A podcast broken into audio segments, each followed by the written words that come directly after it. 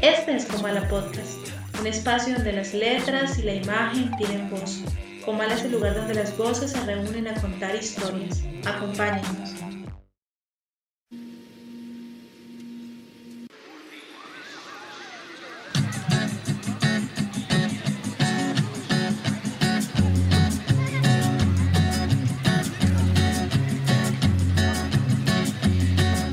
Solo voy con mi pena, sola va mi condena. Correré mi destino para burlar la ley, perdido en el corazón de la grande Babilón. Me dicen el clandestino por no llevar papel. Pa' una ciudad del norte yo me fui a trabajar mi vida la dejé entre Ceuta y Gibraltar. Soy una raya en el mar, fantasma en la ciudad. Mi vida va prohibida, dice la autoridad. Solo voy con mi pena, sola va mi condena. Correré mi destino por no llevar papel, perdido en el corazón de la grande Babilón. Me dicen el clandestino, yo soy el quebra ley. Mano negra clandestina, peruano clandestino, africano clandestino, marihuana ilegal.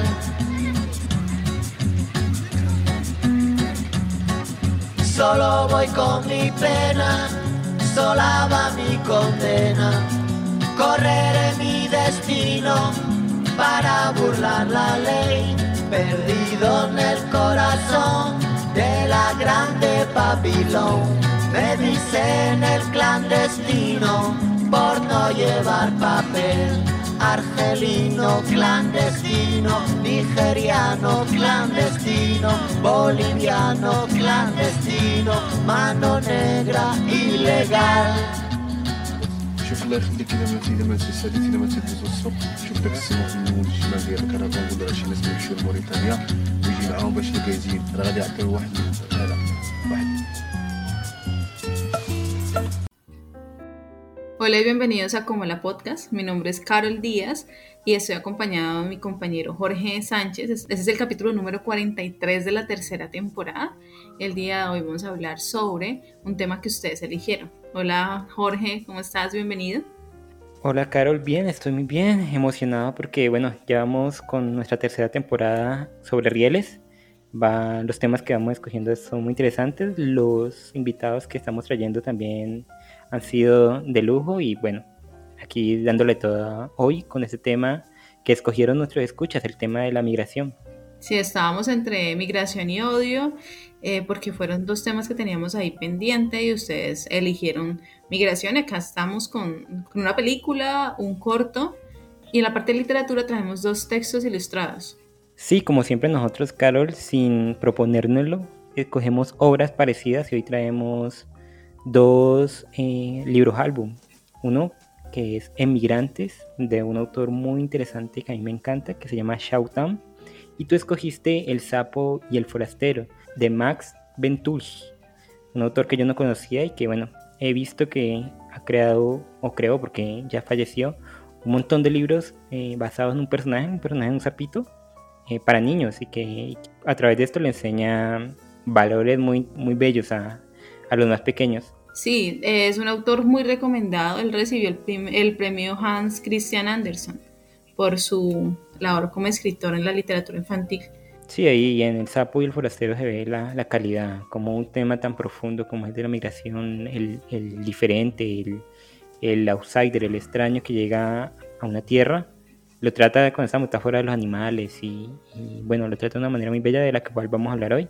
Y en la parte de cine, Carol, escogimos una película de Clint Eastwood llamada Gran Torino y tú escogiste un cortometraje de la película París te amo que se llama ¿cómo se llama en español?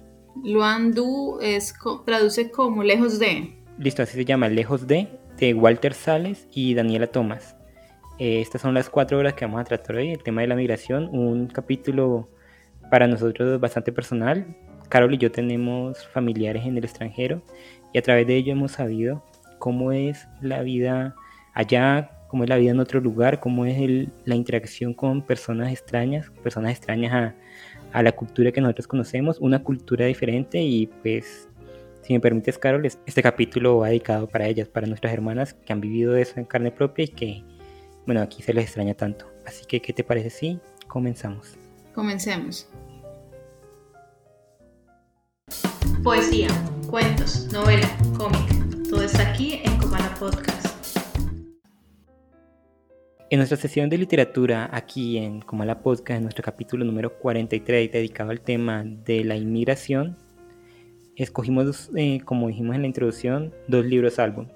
El libro álbum que escogí yo se llama Emigrantes de Shautam, un autor que yo recomiendo mucho, que es tanto para niños como para adultos. Y por ejemplo, en este libro álbum es totalmente como para adultos, pero también se le puede dar a un niño siempre y cuando uno lo acompañe y, le explique muy bien eh, el tema y, lo, y de lo que nos habla la obra. Bueno, la sinopsis de Emigrantes en el libro dice así. ¿Por qué razón tantos hombres y mujeres son impelidos a dejarlo todo atrás para ir solos a un país misterioso, un lugar sin familia ni amigos, donde todo es desconocido y el futuro incierto? Y básicamente esto es lo que trata Town en Emigrantes, la odisea de un hombre que tiene que separarse de su familia y tiene que ir a un mundo desconocido, a una ciudad desconocida donde realmente y literalmente todo es desconocido. Las cosas más comunes son extrañas, donde las personas no hablan su mismo idioma y tienen que expresarse a través de las señas, donde tiene que vivir la soledad, donde tiene que ir el anhelo por su familia. Básicamente la historia de todo inmigrante que ha partido a una ciudad diferente, a un país diferente y esta obra nos toca mucho, sobre todo a nosotros como latinos y sobre todo en el punto en el que estamos donde hemos visto la inmigración masiva tanto de, pues de, la gente de Latinoamérica a, otros países, ya sea a Estados Unidos o a Europa, y de, la situación de, Venezuela, de tantos eh, hermanos venezolanos que han venido a Colombia o a los diferentes países de Latinoamérica y que yo creo que ellos se enfrentan a lo que nos muestra esta obra. Así que si quieren leer algo, leer y, o ver, porque es una obra que no tiene ninguna palabra y que nos muestra con las imágenes lo que es ser inmigrante. Si quieren entender esta situación y ponerse en los zapatos de la persona que, deja todo atrás y, va a, un mundo desconocido, lean Inmigrantes y, lo entenderán. Y Carol nos trajo una obra muy bella que yo no conocía, que se llama Sapo y el Forastero, de Más Bentuji. Sí, Jorge. Em, el Sapo y el Forastero nos habla de cuatro amigos eh, una liebre, una pata, un cochino y un sapo, eh, los cuales están haciendo su vida normal y un día eh, el cochinito descubre un forastero el cual es una rata y esa rata está acampando a la orilla de un bosque y erigió ese bosque porque pues, le pareció muy, muy hermoso y construyó ahí un banco. Entonces el cochino se siente totalmente indignado y va como a ponerle la queja a la pata eh, y le explica que es necesario que ellos hagan algo porque esta rata es distinto a ellos y eh, ha escuchado que las ratas son de lo peor. Entonces es necesario que, que ese forastero se vaya.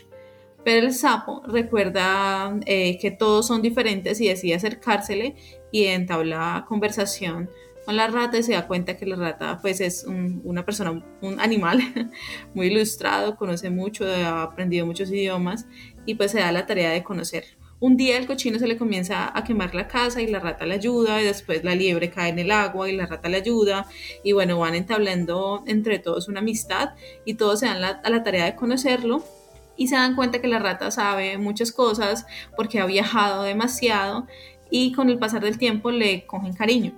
Al final la rata decide irse, eh, seguir recorriendo su, su camino y, e, y, seguir conociendo muchas otras cosas. Se va a Brasil porque él mismo dice que no lo conoce y deja como, como recuerdo el banco que fue construido enfrente de, a la orilla de ese bosque. Y en ese momento pues todos los, los amigos lo extrañan. Y este es como a grandes rasgos el sapo y el forastero. Y para este, eh, esta sesión decidimos elegir em, un tema en el cual nos vamos a guiar y este tema es eh, el destino del emigrante. Antes de empezar, Carol, con este tema del destino del inmigrante, quería aclarar una cosa que me olvidó, bueno, que se nos olvidó ahorita en, en la introducción, y es que para este capítulo nosotros hemos elegido hablar de emigrante, migrante e inmigrante como sinónimos de una persona que tiene que salir de su tierra natal hacia otra. Así que si nos van utilizando estas tres palabras que nosotros sabemos que no significan lo mismo, que hay matices entre ellas, pero nosotros las queremos usar así para no enrollarnos mucho, así que esperemos que nos entiendan. Y ahora sí, comenzamos con el destino del inmigrante y en este sentido, Carol, el destino que, del que nosotros nos hablamos no es, no es el fin último del inmigrante, sino el, el lugar a donde llega. Sabemos que un migrante se puede mover en muchas partes y que siempre llega a un lugar donde, donde está ya sea muchos años o, un poco tiempo para ir a otro lado. Y esto es lo que vemos en, por ejemplo, El sapo y el forastero. En esta obra que tú elegiste, Carol, esta ratica llega a este lugar donde hay un lago, donde hay un árbol, y se siente muy cómodo allí, y se siente cómodo y está feliz, y bueno, es el lugar que él ha decidido, es el destino que él ha escogido. Sin embargo, el destino que él escoge es problemático para la gente que está a su alrededor. Y esto es muy interesante en esta pequeña obra porque es realmente pequeña, porque nos confronta, nos confronta en, eh, y nos pone en el papel de, del emigrante y de cómo se tiene que enfrentar a la población natal del lugar a donde llega población que lo ve como alguien que no va a traer nada bueno, en ese sentido como una rata sucia, le dice el cerdo en, así despectivamente, como alguien que no sirve para nada, que viene a robarle las cosas, que trae problemas. Y a través del texto vemos que, que no es así, que es todo lo contrario. Esta persona viene a entregar las cosas buenas, viene a ayudar, viene a, a crear algo diferente a lo que ya hay y viene en definitiva a brindar su amistad, a conocer, porque el caso de, este, de esta ratica del cuento es que él es un nómada, simplemente llega a un lugar, se queda ahí el tiempo que, crea que es bueno y luego se va a otro, porque simplemente no lo conoce, es una vida de, viajero.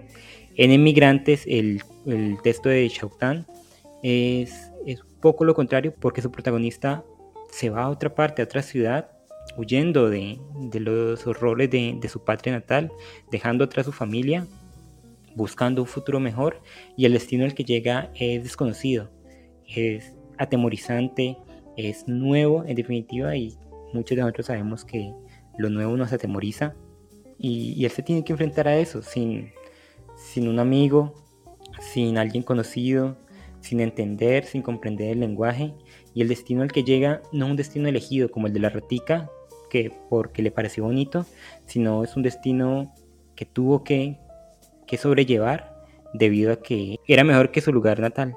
Sí, Jorge, justamente los dos tipos como de, de, migrantes que se ven en ambos textos pues son, son distintos. En el sapo y el forastero, la ratica que decide ir a ese lugar que se encuentra en la orilla del bosque, que hace ese, ese banco para sentarse y admirar el lugar pues justamente entiende que el mundo es, es de todos eh, y, decide sentarse en ese lugar apreciar la belleza que hay ahí.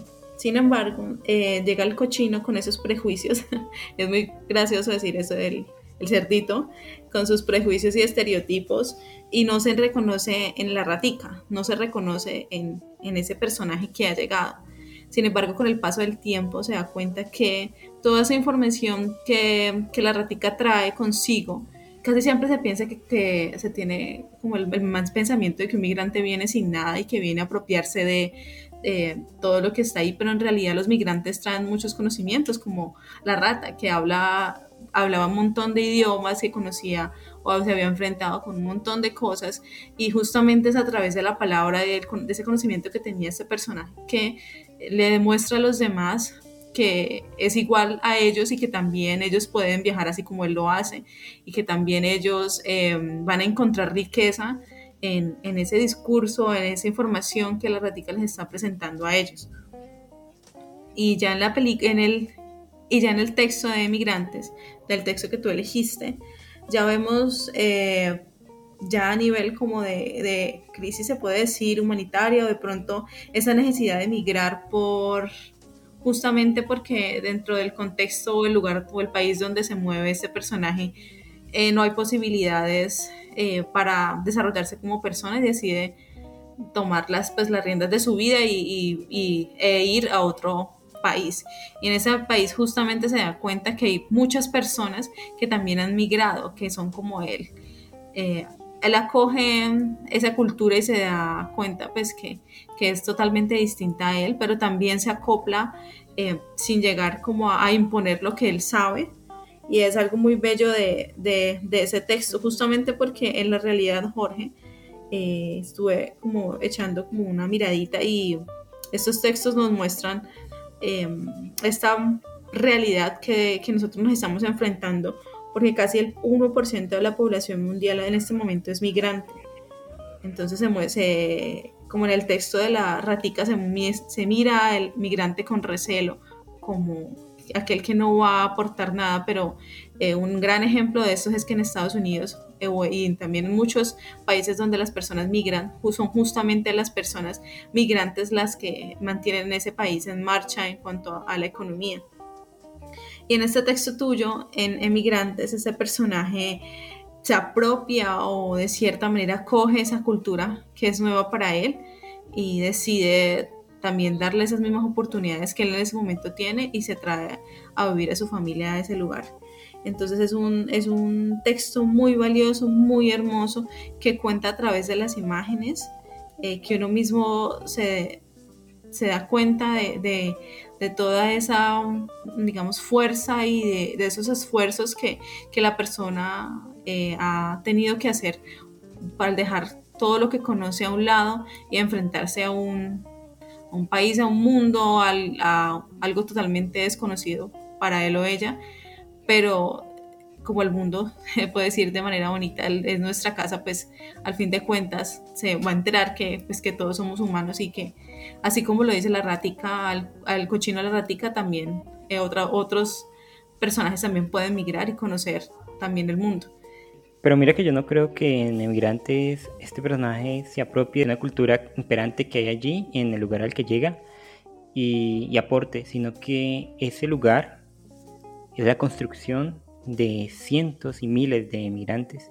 Y este lugar es un, es un símil a, a, Nueva York ¿no? y a Estados Unidos en general, cuando eh, a principios del siglo XX muchas personas del viejo mundo tuvieron que emigrar a este lugar, eh, irlandeses, suizos, italianos, bueno, mucha gente de, de, estos lugares, pues porque en sus países había crisis, tuvieron que llegar a, a Norteamérica y enfrentarse con toda esta nueva cultura que para ellos fue muy chocante y, pues para sus descendientes eh, les marcó sus vidas.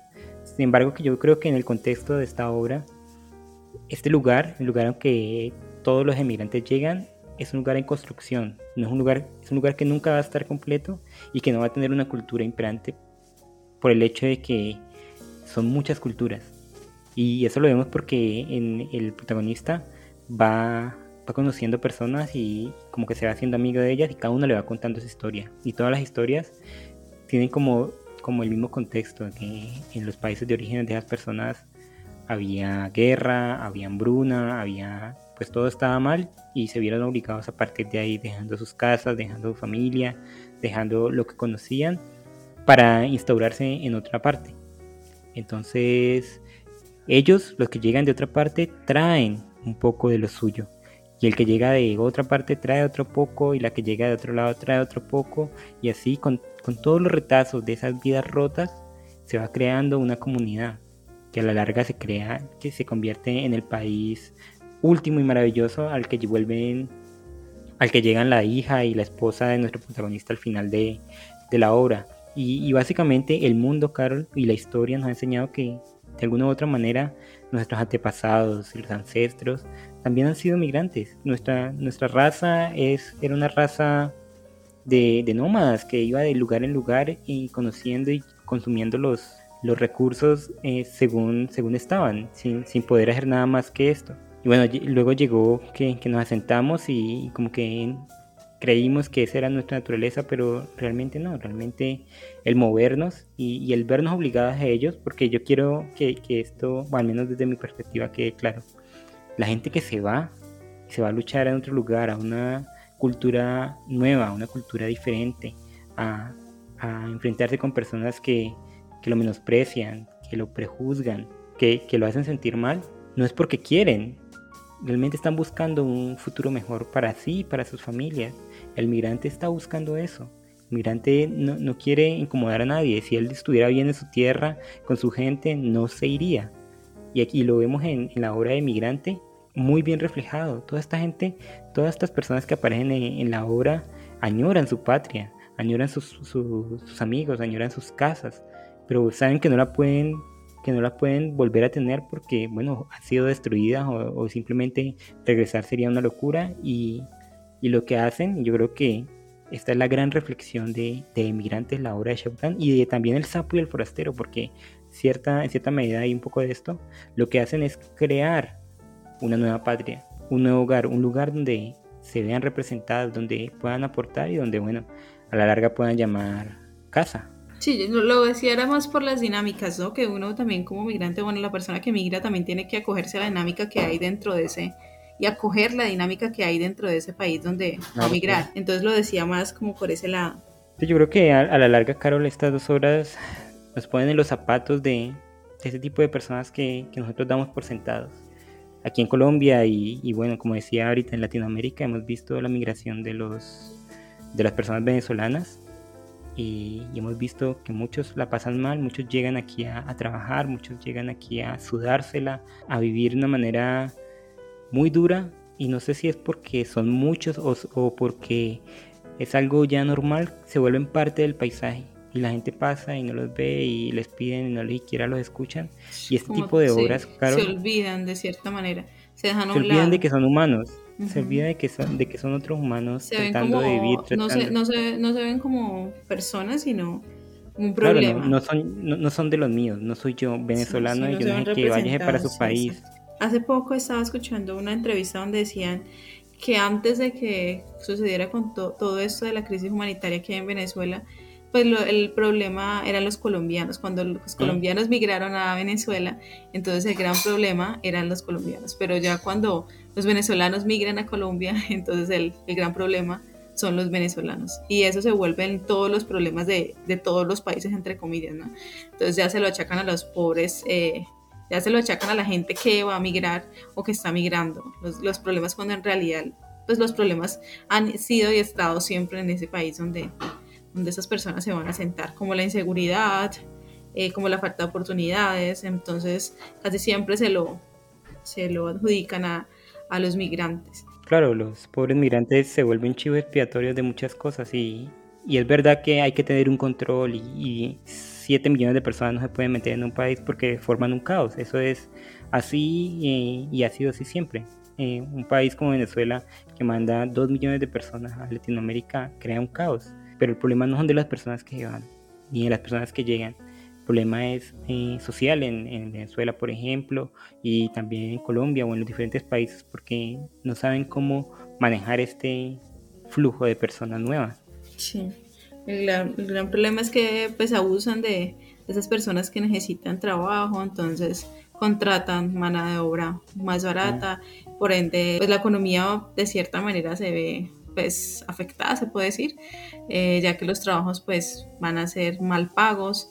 Eh, y la otra vez también estaba leyendo una, una crónica donde decía mm, eh, que el flujo migratorio de, de, las personas que provenían de África a España, pues era un, un, gran problema para ese, país y para Europa en general, porque eh, además de, ellos enfrentarse a, todos esos problemas que, de los que están huyendo, que son la guerra o el desplazamiento porque no hay trabajo, cuando se enfrentan o llegan a esos, otros, países se dan cuenta pues que también tienen que enfrentarse a unas personas que son xenófobas, a alguien que no lo quiere en su país, eh, a la falta también de oportunidades, ya sea esta vez porque no los quieren contratar, porque tienen prejuicios. Incluso también em, la otra vez estaba viendo, escuchando un podcast y decían que las personas que migraban de México a Estados Unidos, muchas de las mujeres que, que migran pues son violadas en el camino, o por ejemplo los africanos incluso, eh, migrantes africanos son vendidos como esclavos. Entonces, eh, los peligros que las personas enfrentan cuando deciden migrar son muchísimos. Y como tú lo dijiste, no es que ellos quieran, sino que se ven obligados a, hacerlo. Y tal vez nosotros no pensamos que, que, eso es una gran oportunidad también para nosotros como residentes de un país de, de adquirir toda esa cultura que, eh, gastronomía, conocimientos que ese otro trae para nuestro país. Pues justamente de esa riqueza se forma un país o una lengua, el lugar donde esa persona o ese grupo de personas eh, hagan su asentamiento.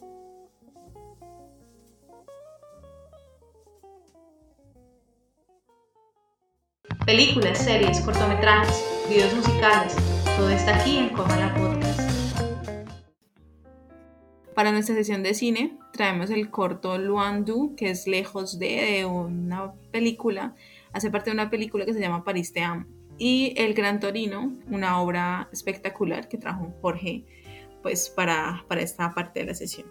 Y en Lejos de nos habla de una personaje, la cual eh, pues, es mamá y debe levantarse muy temprano a dejar a su hijo eh, en un lugar donde cuidan pues a los bebés que hace parte como de una especie de, como de bienestar familiar, en donde ella lo deja para poderse ir a trabajar. Y efectivamente, eh, antes de irse a trabajar, el niño llora y ella le canta una canción.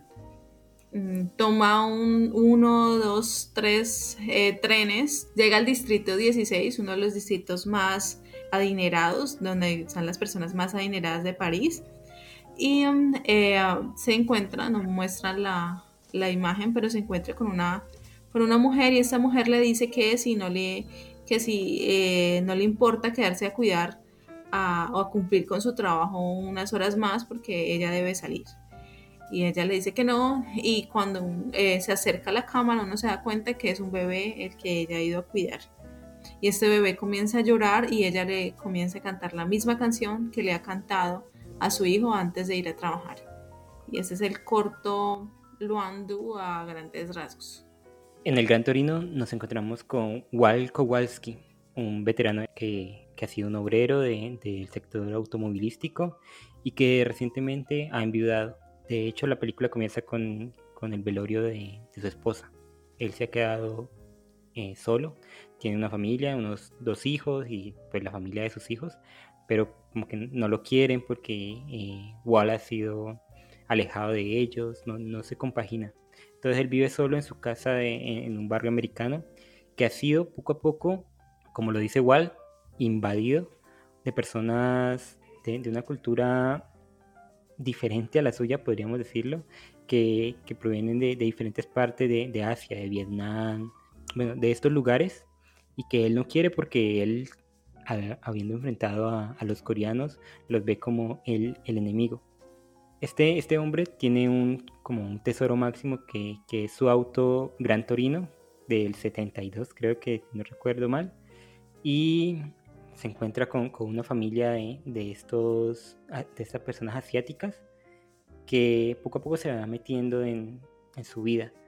Y en ellas hay un niño, hay un muchacho que, que se va haciendo amigo, es como una pareja dispareja y, y ambos van creando una, una, relación muy interesante de amistad.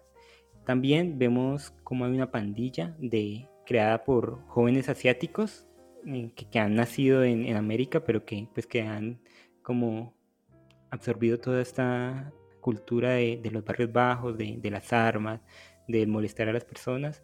Y igual se tiene que enfrentar con ellas para defender a, a la familia de las que ya le hablé y, y de las cuales bueno, el desenlace lo dejo para que lo vean. Es una gran película, es una obra inmensa del gran Clint Eastwood y que junto con Lejos de, el corto que trajo Carol, nos dio pie para hablar de un tema acerca de la migración que es las raíces del migrante.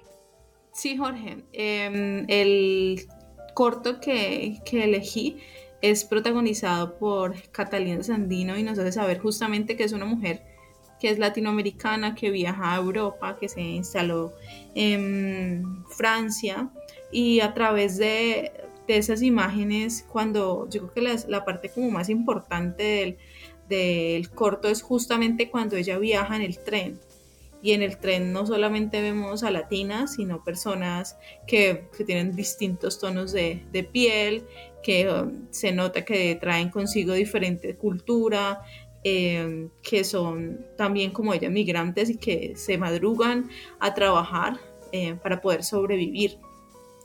Y es muy paradójico que ella siendo una madre, eh, como lo es, em, tiene que ir a trabajar justamente cuidando a un hijo de otra persona, de esta mujer que, es adinerada, que vive en este distrito 16 y que se ve obligada pues a trabajar justamente dejando a, su hijo eh, en un lugar para que lo cuiden. Es como si de cierta manera uno dejara su sangre a un lado para venir a trabajar o a, cuidar de otros que viven o que, que son parte pues de, de este otro país. Entonces se ve como ese flujo migratorio que hay en Europa. Y um, aquí en el Gran Torino es, es, también muy interesante porque justamente como tú dijiste, esas oleadas de, de inmigrantes que llegaron a las costas americanas, eh, hubo, esa, hubo, esa, tensión, los hijos de los irlandeses, los hijos de los italianos que ahora son estadounidenses, Em, y cuando llegan también o descendientes de ingleses o alemanes o descendientes de asiáticos. Entendemos que el contexto donde se desarrolla la obra es multicultural. Justamente igual cree que debe salvaguardar esos valores estadounidenses y nos hace entender que el barrio donde vive ha cambiado asentándose solo personas migrantes. Lo curioso es que este personaje, además de, de tener una postura xenófoba y una idea de cómo debe ser y comportarse los hombres, pues todo esto a causa de su carrera militar, con el paso del tiempo entabla una amistad con sus vecinos asiáticos. Luego, cuando se hacen más cercanos, entienden que son personas como él, que solo quieren llevar una vida con tranquilidad y luchar por superar sus dificultades. Yo no estoy de acuerdo contigo cuando dices que lejos de como la imagen principal sea ella cogiendo diferentes trenes y viendo que alrededor de, pues, de este personaje hay otros migrantes. Yo creo que el, el eje focal, porque además es un corto bastante corto es que ella le cante a su hijo y le cante en español. Entonces esto que, parece anodino, cuando vemos el final del corto que ya llega a la casa de, de sus empleadores, tiene que cuidar el niño y le canta en español, nos deja ver que las raíces de ella, por muy que esté en Francia, por muy que pues esté viviendo ese tipo de vida, no puede dejarlas. Son esas raíces que, la obligan a, bueno, a ser como es, independientemente de que el niño sea suyo que sea francés. Ella quisiera, obviamente, estar con su, con su hijo, cuidarlo, dedicarle mucho más tiempo. Sin embargo, para darle pues, la, vida que merece, tiene que, pues como todos los migrantes que, que se van a otro país, tienen que enfrentarse a ese tipo de trabajos y cuidar a un hijo desconocido. Y lo hace a su manera, sin dejar los raíces, sin dejar las raíces de, pues que la acompañan y que la acompañarán siempre. Y, esto se ve mucho en, bueno, hay que ser un genio para verlo, en, con cuando, cuando se reúnen migrantes en otros países. En estos días que hubo las protestas aquí en Colombia, muchos migrantes colombianos en otros países se reunieron y conservaban sus raíces y conservan sus raíces. Eh, se veían cosas típicas de Colombia, y si eso siempre pasa en otras partes, lo, más común es cuando juegan el Mundial de Fútbol, por ejemplo. Se ven eh, como las diásporas de, los diferentes países se reúnen en un lugar y los que viven allí, que son argentinos, que son colombianos, que son chilenos, que son ingleses, dejan salir esa, como ese, esa patria, ese, esas raíces ¿sí? que, que llevan adentro y que nunca se pierde. Y esto es muy, muy, muy importante en Gran Torino. Esta gente que ha llegado de Asia es supremamente conservadora con sus, con sus tradiciones. Es muy tradicionalista. De hecho, en la comida, en los rituales, en la forma de comportarse, ellos no dejan de atrás su, su ser americano y cuando lo dejan, vemos que son los más jóvenes. y, es muy interesante cómo lo plantea el director eh, en la escena cuando Walt eh, va a comer a, la casa de estas personas asiáticas. Todos los de arriba, todos los que están en el piso de arriba, son mayores, son gente ya de, cierta edad que, están viviendo las tradiciones de, de, su cultura, están comiendo la comida, están escuchando su música, están hablando en su idioma, están comportándose como se supone que se comportan ellos. Y cuando él baja al sótano, ve que está lleno de jóvenes, de muchachos, están hablando en inglés, están escuchando música norteamericana y están como con esos temas que dejando de lado sus raíces. Y, esto es como un proceso que también vemos en, el protagonista Walt. Y esto lo quiero, esto que quiero que, que, entre comillas, él desprecia a, los inmigrantes, porque después vemos eh, a, través de la película que realmente no los desprecia, simplemente él es gruñón y, se siente muy solo. Él desprecia a esta gente eh, de primera, sin darse cuenta, como decías vos, Carol, que él mismo o sus raíces mm, provienen de otro lugar, las de sus amigos provienen de otro lugar, la forma de, tratarse con el peluquero es italiano, hijo de yo no sé qué, y el peluquero le responde, eh, irlandés, hijo de yo no sé qué otra cosa. Y entonces son estas raíces que se olvidan, yo creo que, con el tiempo y con las generaciones se olvidan, pero que al migrante, al que ha llegado este, este nuevo lugar, le cuesta mucho dejar atrás, porque simplemente porque son parte de su vida y parte de sí mismo, ¿no te parece? Sí, Jorge, ahorita me acordaste de, pues, de lo que estabas diciendo en cuanto a, a las generaciones es en esa, en esa película Minari, cuando nosotros hablamos de mm. Minari, también está también, ahí. claro. Por acá en un, en un texto que escribió Anabel Saiz, ella cita a otras obras y dentro de esas obras que ella cita, eh, pues hay algo que me llamó la atención. Voy a, leerlo. Dice, sin duda vemos que la añoranza del recuerdo de la tierra flora más en los mayores que en los jóvenes. Ellos miran hacia adelante, mientras que sus padres aún miran hacia atrás.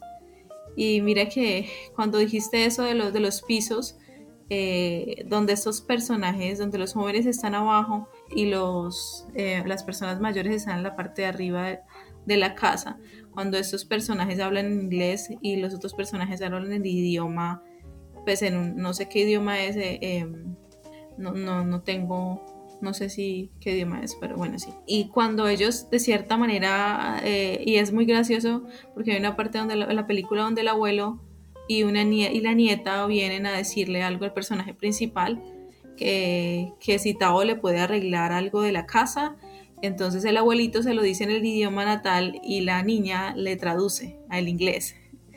Entonces es como si esos, esos em, jóvenes fueran como como la manera en cómo se comunica el, eh, esa tierra que, que, sus ancestros dejaron allá como tan lejanas y esta nueva tierra a la que se enfrentan. Es como un cable que, que une esas dos realidades en medio pues de, de, esos cambios. También es comprensible, ¿no te parece? No le, uno no le puede exigir a, a las nuevas generaciones que han nacido en un lugar diferente, con una cultura diferente, que se acoplan a personas y a formas de ser diferentes, que amen de repente y de la nada una cultura que o que no conocen o que no entienden o que les es ajena. Simplemente ellos actúan conforme al, al contexto en que se encuentran. Sin embargo, siempre es bueno mirar hacia atrás y saber de dónde provienes, porque sabiendo de dónde provenimos, Carol, es más fácil saber hacia dónde vamos.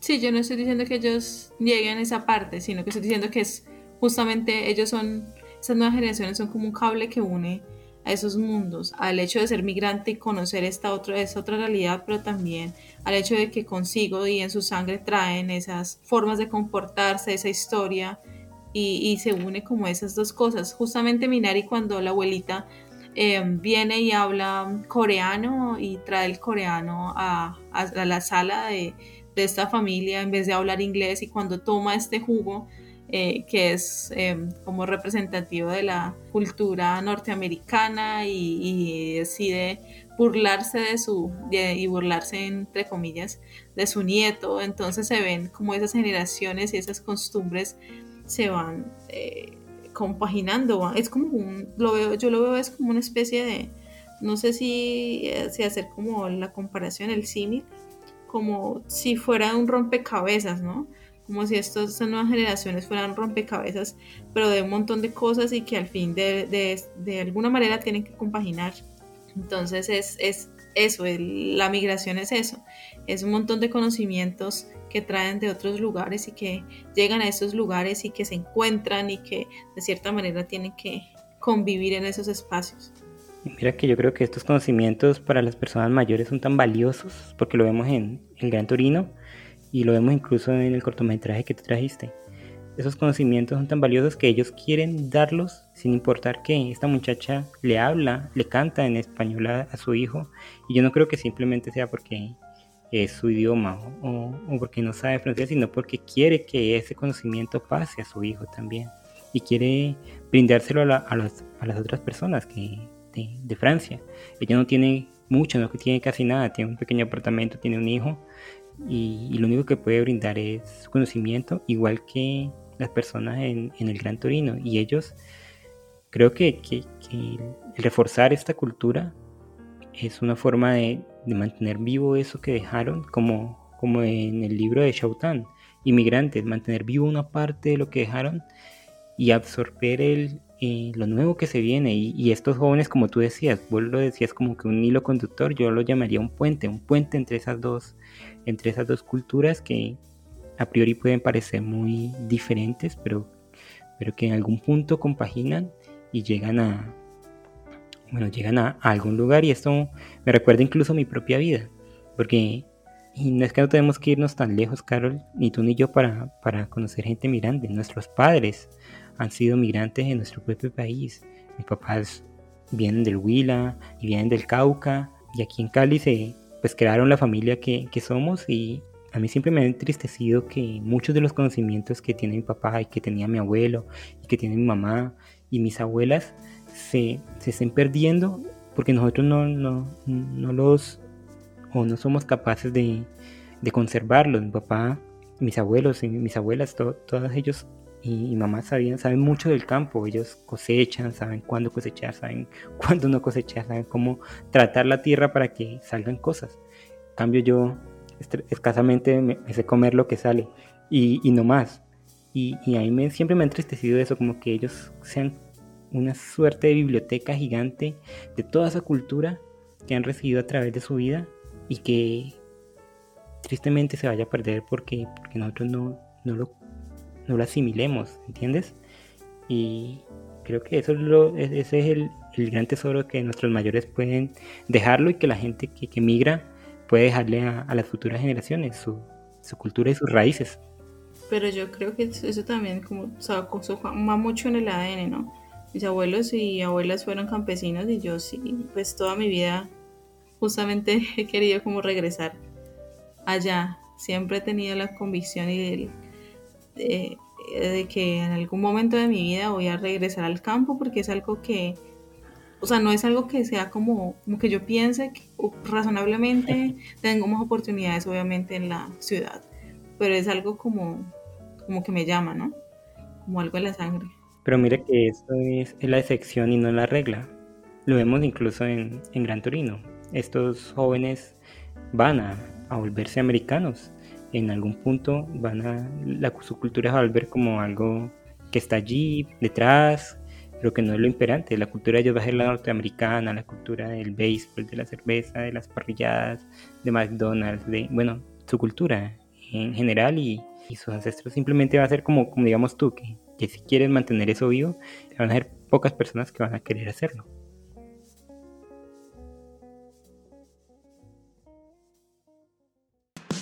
Hechos curiosos, notas sobre cultura, sociedad. Todo está aquí en Cubana Podcast. Bueno, Carol, el dato curioso de esta semana me tocó a mí y vine por todo lo alto. Tú sabes que mis datos curiosos son Tengo miedo, Jorge. curiosos, son, al menos son curiosos. Te quería empezar preguntando, ¿te gusta el rock and roll? Sí, ¿Y te gusta la banda más grande del mundo de rock and roll, los Beatles? sí, claro. Conoces sus integrantes, ¿verdad? Sí. ¿Podrías, eh, ¿podrías nombrar? ¿Nombrarlo? ¿En Sí. serio? Bueno, mm, a ver. Está John Lennon, Ajá, está Paul McCartney, ajá. Está este Ringo Starr y este otro hombre que siempre se me va el nombre, George Harrison. Harrison. Es. Harrison. Claro, pero por las caras sabrías quiénes son, claro. Sí, sí, Y también sabes que hay que, que dos de ellos están muertos. sí. Eh, John Lennon y George Harrison. Ajá. Y están vivos Paul McCartney Ringo. y Ringo Starr. ¿Qué dirías tú si te digo que eso que acabo de decir es mentira y Paul McCartney está muerto? En otro mundo, se puede decir. No, en este. ¿En este? En este. ¿Sabes que yo vi una película? Ay, ¿cómo se llama esa película? Era, un, era un, una película donde mostraban que justamente eso, que John Lennon estaba vivo. Y bueno, una película súper extraña, porque era de comedia. ¿Cuál? ¿Yesterday? Yesterday, exactamente. súper extraña. una- una película interesante mucho porque- tiempo. La, la, la trama es como que ¿qué pasaría en un mundo donde no ha existido los Beatles? Ajá, es. Ay, Dios mío, Harold, por Dios. Sí, justamente esa. Bueno, pues Carol, hay una teoría muy popular, yo creo que es la teoría más popular de, del mundo del rock, y es que dice que Paul McCartney está muerto y que el Paul McCartney que vemos hoy en día es un doble. ¿Eso no pasa lo mismo con Avril Lavigne? Exactamente, solo que el, el que inició como que estas cosas fue, fue el rumor de, de Paul McCartney que en 1966, dicen, ¿no? Durante un extraño accidente, una noche que salió como bravo con sus, sus- con, sus compañeros eh, de una grabación, salió en, carro a toda y se accidentó. Y a partir de ahí dicen que él murió en ese accidente y que lo que hicieron el resto de los Beatles fue bueno, y, la gente que manejaba todo eso, para, para no generar un caos, porque en ese momento ya eran, eran una cosa de otro mundo, más grandes que Jesús, dijo John Lennon. Entonces, como para que no se que generara este caos, contrataron un doble y le enseñaron a tocar guitarra y a componer canciones y, lo hicieron pasar por él. Así que, según esta teoría, el Paul McCartney que vemos ahora, después de 52 años, eh, no es el Paul McCartney que, que inició con los Beatles. ¿Qué te parece este tipo de teorías? Pues esta teoría es muy loca, no sé, Jorge. Yo no creo, es, es como muy extraño. Lo mismo que dicen, como, como dije ahora, de Abril Lavigne, que ya no es y fue reemplazada por otra y por eso se ve tan joven. No sé, Jorge, esas teorías súper extrañas que tú sacas. Pues con ella yo sí creería porque esa mujer no envejece. Sigue siendo Sí. igual de bonita. Sí, hace poco sacó como un video, un, no sé, TikTok, o sea, Mm. se estrenó en TikTok y yo dije, Dios, esta mujer está Sí. igualita y con la misma ropa. come, es un vampiro. Sí. Y con la misma ropa. Sí, sí, sí. Yo me acuerdo que de ella yo estaba profundamente tragado en mi época de adolescente. Pues sí, ella era como el... Como, como una muchacha dura que a uno le gusta por lo mismo, porque es fuerte y porque... Ay, Dios mío, los amores de uno. No, y mira que en esta, en esta teoría, Carol, dicen que los propios Beatles, en la portada de Sgt. Pepper, uno de los discos más eh, aclamados de la banda, no, no sé si la conoce, una que ellos aparecen como vestidos de un, con unos trajes de colores y detrás aparece un montón de, como de caras cortadas Sí. ahí dejaron pistas de que Paul McCartney estaba muerto. Por ejemplo, que todo está adornado de flores. Por ejemplo, que detrás de la cabeza de Paul McCartney, eh, de la fotografía de él, claro, está un hombre haciendo una seña con las manos y ahí dicen que esa seña es la forma de, de nombrar a los muertos en otras, en otras culturas, por ejemplo, la cultura navaja. Dicen que por ejemplo, las facciones de, de Paul McCartney no son las mismas si lo comparamos con una foto después del supuesto accidente con la de antes del supuesto accidente, que en esos tiempos él se fue para una finca en, en Irlanda y se desapareció y como que estuvo allá recluido y que fue muy raro.